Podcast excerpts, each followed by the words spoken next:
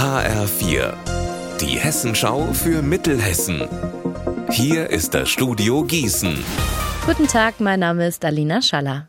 Mehr Geld und bessere Arbeitsbedingungen. Das fordern die Beschäftigten im öffentlichen Dienst im Land-Dill-Kreis heute. Sie wollen 10,5 Prozent oder mindestens 500 Euro mehr monatliches Gehalt und damit bessere Arbeitsbedingungen. Deswegen sind heute Morgen etwa 200 Mitarbeiter von städtischen Einrichtungen wie Kindergärten und Bädern in den Warnstreik gegangen.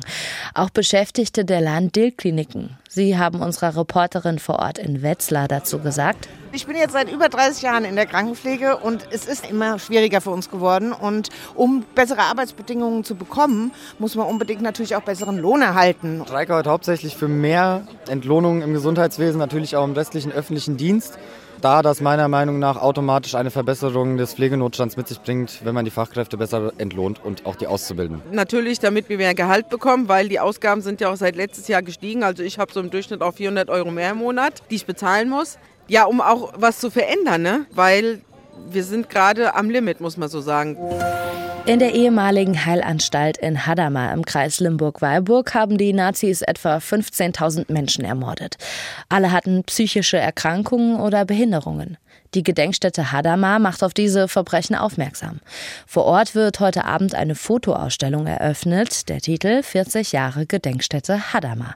HR4-Reporter Markus Nahloch, was gibt es denn vor Ort zu sehen? Ein großer Teil der Bilder stammt vom Limburger Journalisten Dieter Fluck und der hat die Arbeit der Gedenkstätte über Jahrzehnte begleitet. Er hat zum Beispiel die ersten Fotos überhaupt von den Krankenakten der Ermordeten veröffentlicht. Die sind nämlich Anfang der 80er Jahre in Kellerräumen entdeckt worden. Und dort im Keller hat es 1983 dann, rund 40 Jahre nach den Verbrechen, die erste Ausstellung über die Gräueltaten der Nazis dort gegeben. Soll nach Hadamar überführt werden, war der Titel damals.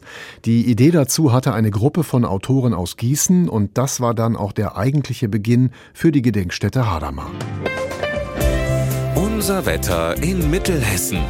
Es bleibt locker bewölkt, dazu in Lolla 4 und in Biedenkopf 6 Grad.